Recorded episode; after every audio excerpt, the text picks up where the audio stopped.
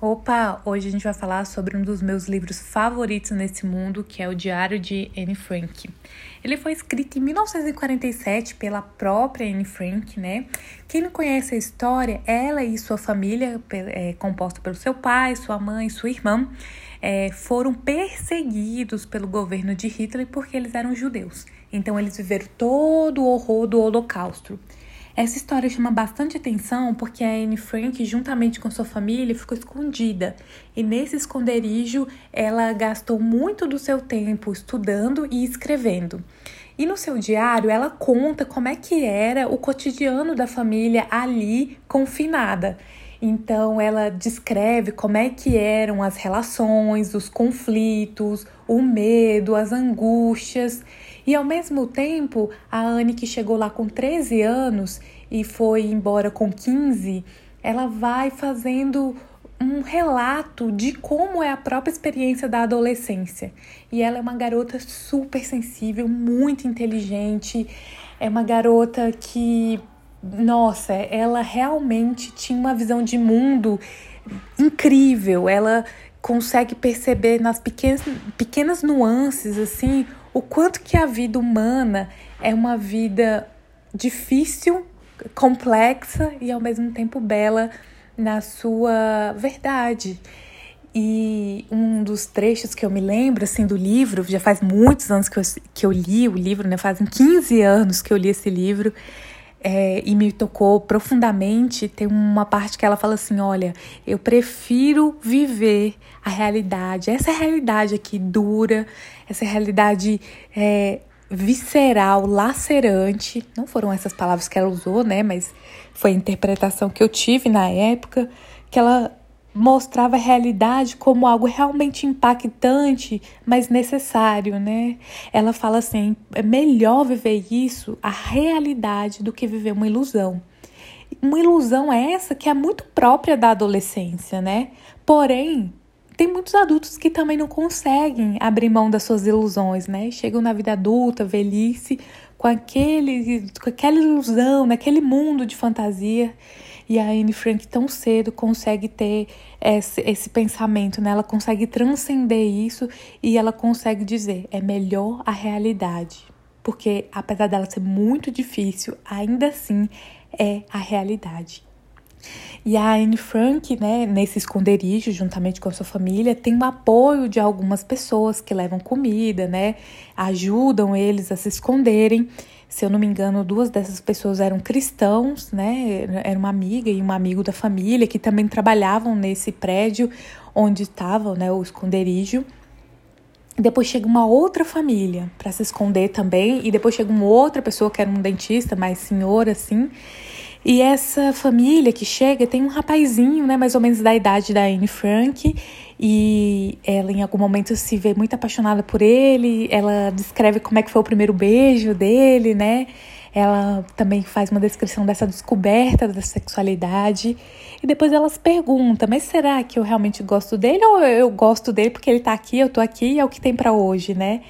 O que eu também acho assim de uma inteligência assim gigantesca, né? Tem muita gente também que, não se, que também tem essa dificuldade de se fazer essa pergunta, né? Eu tô nesse relacionamento porque eu gosto da pessoa, porque eu tô aqui mesmo, né? Como eu tô aqui, cheguei aqui, fiquei aqui. E ela não, ela consegue perceber tudo isso de uma maneira incrível.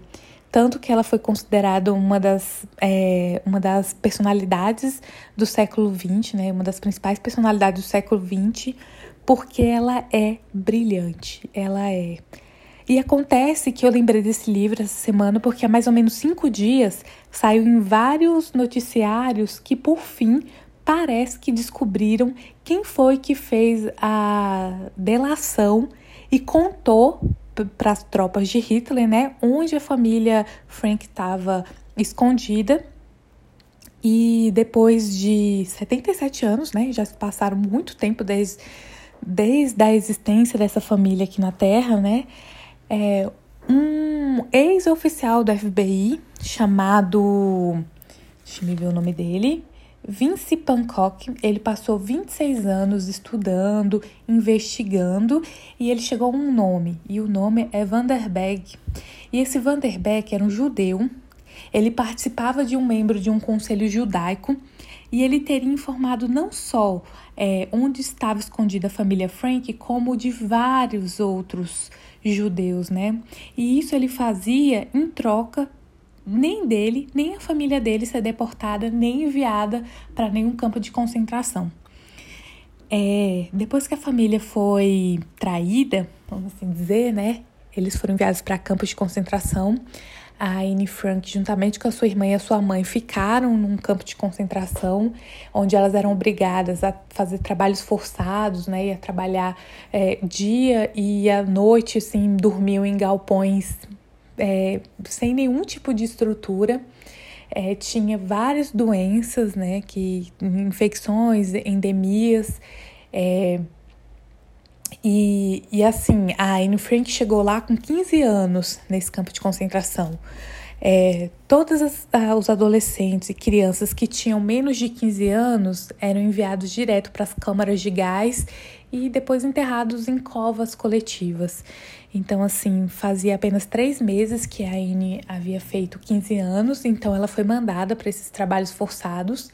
A mãe dela acaba morrendo de fome e ela e a irmã acabam morrendo também de tifo, né? Tudo indica que foi tifo que elas morreram, né? E após a morte da Anne Frank, é, tem-se a ideia, né? Acredita-se que ela morreu dia, dia 7 de fevereiro.